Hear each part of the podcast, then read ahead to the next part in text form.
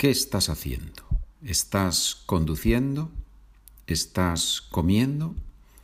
¿Estás en la cama y no puedes dormir? Buenos días, buenas tardes, buenas noches. La solución para dormirse es escuchar este podcast. What are you doing? Are you driving? Are you eating? Are you in bed and you cannot sleep? The solution to fall asleep is to listen to this podcast. muy bien, señores. Muy, muy bien.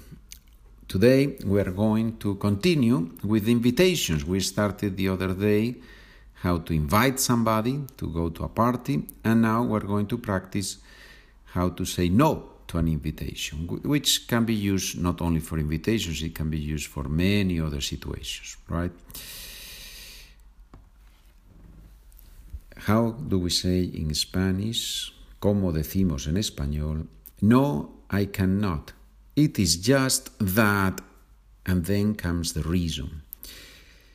No, no puedo. Es que. These two words. Es que. It is that. It is just that.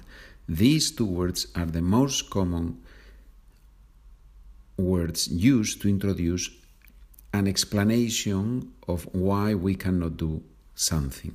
Es que, or why we have done something in the past. If I come late to the class and I want to say that the bus is to blame, then I would say es que el autobús ha llegado tarde, right? Other possibilities. I'm sorry, but it is not possible. Lo siento, pero no me es posible. Usually in Spanish, no me es posible. It is not possible for me, right? And then we can introduce the explanation. Es que, right? I have something else to do. We'll see this. I have something else to do. We will see plenty of those possibilities when we begin with, this, with the sentences. Now we are on the first page on the Gramática and Vocabulario. Those of you who have your PDF, we are now on the top on the Gramática Vocabulario, and you see the sentences in English and in Spanish. If you would like to have the vocabulary, the grammar, exercises, keys to the exercises, write an email charlaconpedro at gmail.com and as many of you have done, I will send you the PDF with the list of basic verbs, the verbs that I use in all these podcasts. And then, for less than you pay for a cup of coffee, I will send you the PDFs, plenty of PDFs, all the PDFs from all the podcasts. And in that way, you will support this educational project. So, if you do that, I really appreciate. Vaya, muchas gracias, pero tengo un compromiso. Vaya. What does it mean this vaya? Means what a pity, gosh, uh, I wish I could. You can translate it in many different ways. It's a way of, of, of expressing that something is not what I wanted. No? Vaya. Gosh, thanks a lot, muchas gracias. Pero tengo un compromiso, but I have a commitment, I have another commitment, right? Uy, por desgracia no voy a poder. Uy, what is this uy? pues the same thing, no? Mm, shame, what a pity, I don't know. There is no clear translation. It's just an, an expression of, of the same thing, of something is, is not the way I wanted it to be. Uy, por desgracia, unfortunately, 90% of the non native speakers translate unfortunately as desafortunadamente, which exists in Spanish, but most of the Spanish speakers would not say, would not say desafortunadamente, they would say por desgracia, por desgracia, which literally translates by disgrace, but doesn't mean that, right? It means unfortunately. So, por desgracia, no voy a poder. I am not going to be able to do it, right? No voy a poder. And then we can add, otra vez será. which translates, I think, maybe another time. Otra vez será. Eres muy amable. Ya me gustaría, pero me es imposible.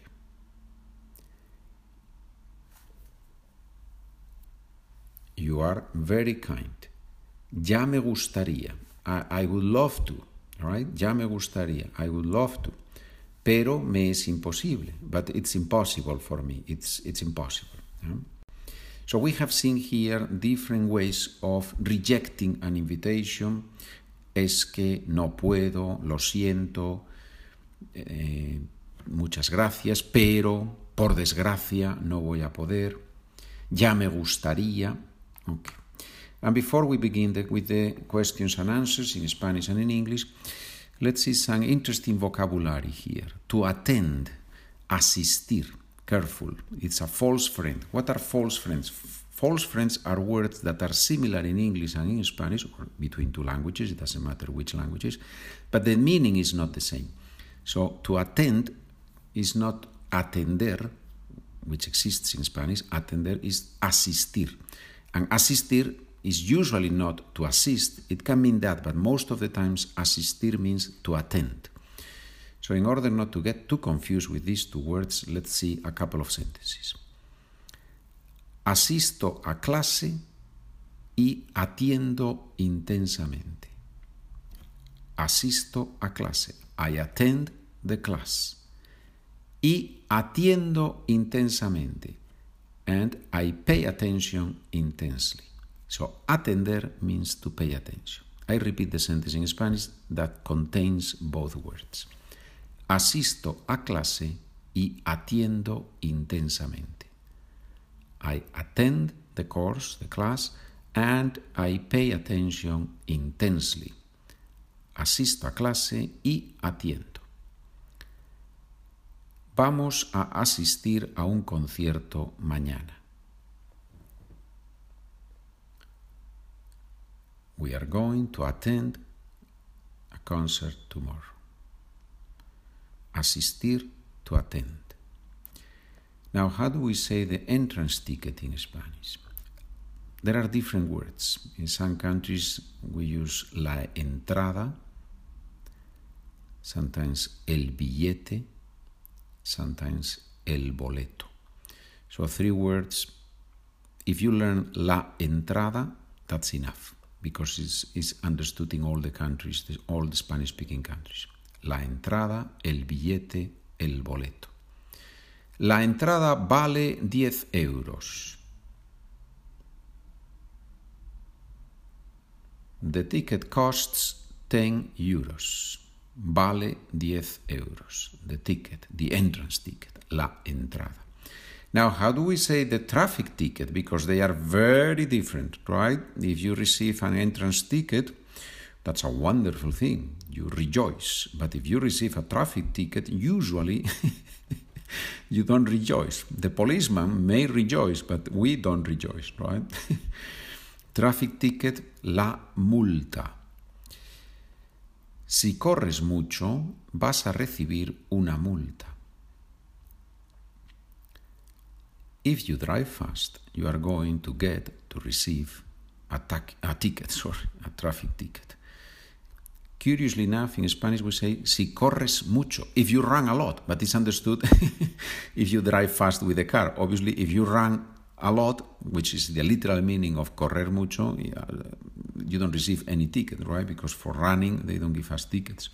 So it's funny that, that we use that in Spanish. Si corres mucho, if you drive fast, vas a recibir una multa. You can say si conduces o si manejas muy rápido, that's also possible, si conduces muy rápido, vas a recibir una multa. Bien, señores, bien. So that's the grammar, that's the vocabulary for today. Now we're going to see questions and answers in Spanish and in English. I will switch from a language to another and with the answers. So these are mini conversations. ¿Quieres venir a comer con nosotros?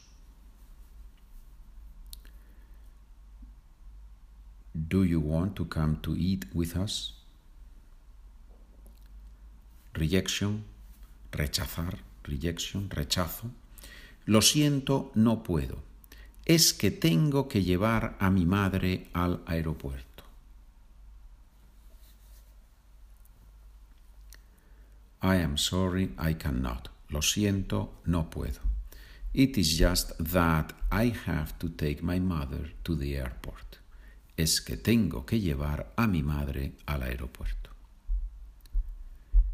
Invitation. Invitación.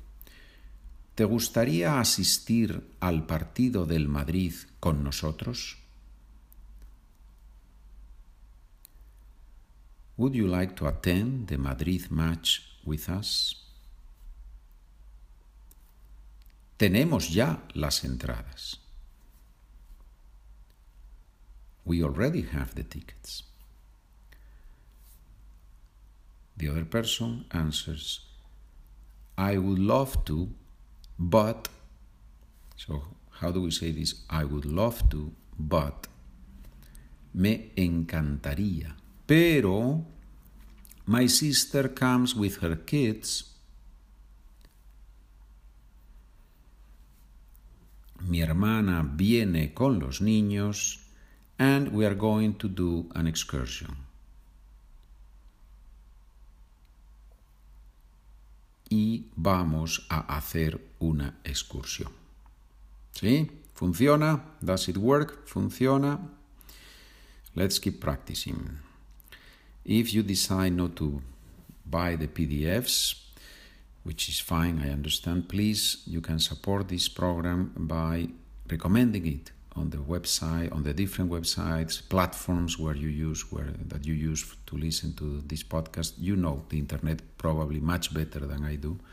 So the more you recommend it on the net, and the more I appreciate it. Thank you. ¿Quieres venir a la fiesta de cumpleaños de María?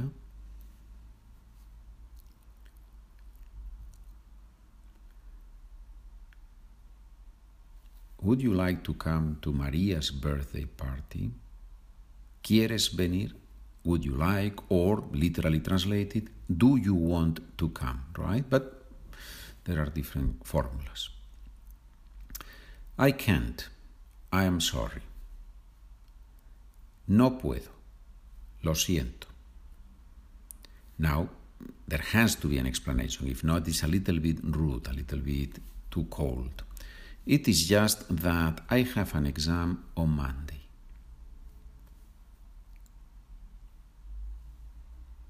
Es que tengo un examen el lunes. Would you like to attend Alejandro Sanz's concert?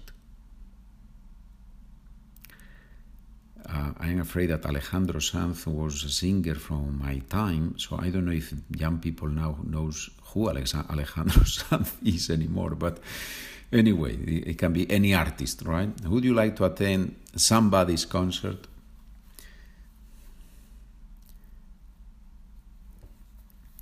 ¿Te apetece asistir al concierto de Alejandro Sanz? te apetece. We saw that in the previous podcast. Do you feel like, would you like to, right? Te apetece. And it's conjugated like the verb gustar. Me, te, le, nos, os, les, plus third person singular or plural. I would like to, but unfortunately, I don't have time.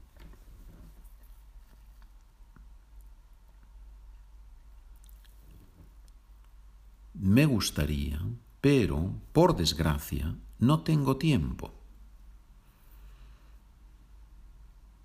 From Spanish into English. ¿Te gustaría ir al partido con nosotros? A little bit slower. ¿Te gustaría ir al partido con nosotros? Would you like to go to the match with us? Uy, vaya, este domingo ya tengo planes. Gracias de todas formas. Uy, vaya. Gosh, shame, what a pity, right? este domingo ya tengo planes. This Sunday I already have plans. Gracias de todas formas. Thanks anyway. Thank you anyway. From English into Spanish. Do you all feel like going out on Saturday?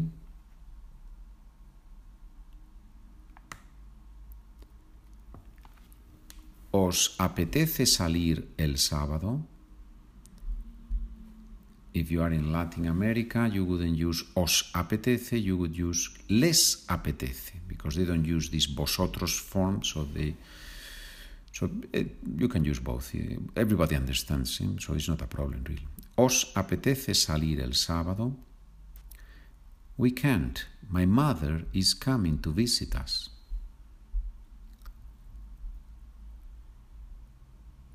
No podemos. Es que mi madre viene a visitarnos. Es que viene mi madre a visitarnos. The order doesn't matter here. Muy bien, señores. We have been working here in different ways of rejecting an invitation, giving an explanation, rechazar una invitación y dar una explicación. ¿Quieres aprender más y practicar más? Do you want to learn more and to practice more? Sí, por supuesto. Yes, of course. Puedes escuchar esta grabación muchas veces. You can listen to this recording, to this podcast many times. Ladies and gentlemen, may you enjoy learning Spanish. Que disfruten aprendiendo español. Que disfruten, que lo pasen muy bien. Nos vemos. Hasta la próxima.